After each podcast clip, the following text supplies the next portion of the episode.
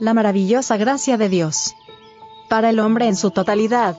Y el mismo Dios de paso santifique por completo, y todo vuestro ser, espíritu, alma y cuerpo, sea guardado irreprensible para la venida de nuestro Señor Jesucristo.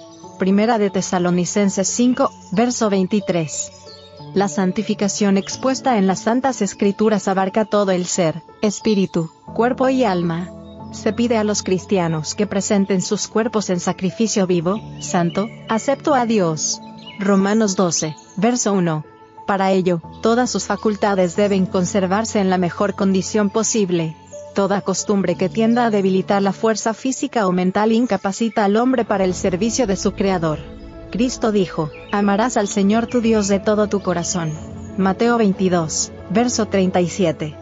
Los que aman a Dios de todo corazón desearán darle el mejor servicio de su vida, y tratarán siempre de poner todas las facultades de su ser en armonía con las leyes que aumentarán su aptitud para hacer su voluntad. No debilitarán ni mancharán la ofrenda que presenten a su Padre Celestial abandonándose a sus apetitos o pasiones. El conflicto de los siglos. Página 527. Dios quiere que comprendamos que Él tiene derecho a nuestra mente, nuestra alma, nuestro cuerpo y nuestro espíritu, a todo lo que poseemos. Le pertenecemos por creación y redención. Como Creador nuestro, reclama la totalidad de nuestro servicio.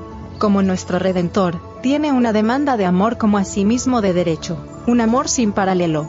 Nuestros cuerpos, nuestras almas, nuestras vidas son suyos no solo porque nos los ha concedido como un don gratuito, sino porque nos está supliendo constantemente de sus beneficios, y nos da fuerza para usar nuestras facultades. ¿No le daremos entonces a Cristo aquello por cuya redención debió morir? Si lo hacéis, vivificará vuestra conciencia, renovará vuestro corazón, santificará vuestros afectos, purificará vuestros pensamientos y pondrá todas vuestras facultades a trabajar para Él. Cada motivo, cada pensamiento, serán traídos a la cautividad de Jesucristo. Los que son hijos de Dios lo representarán en carácter.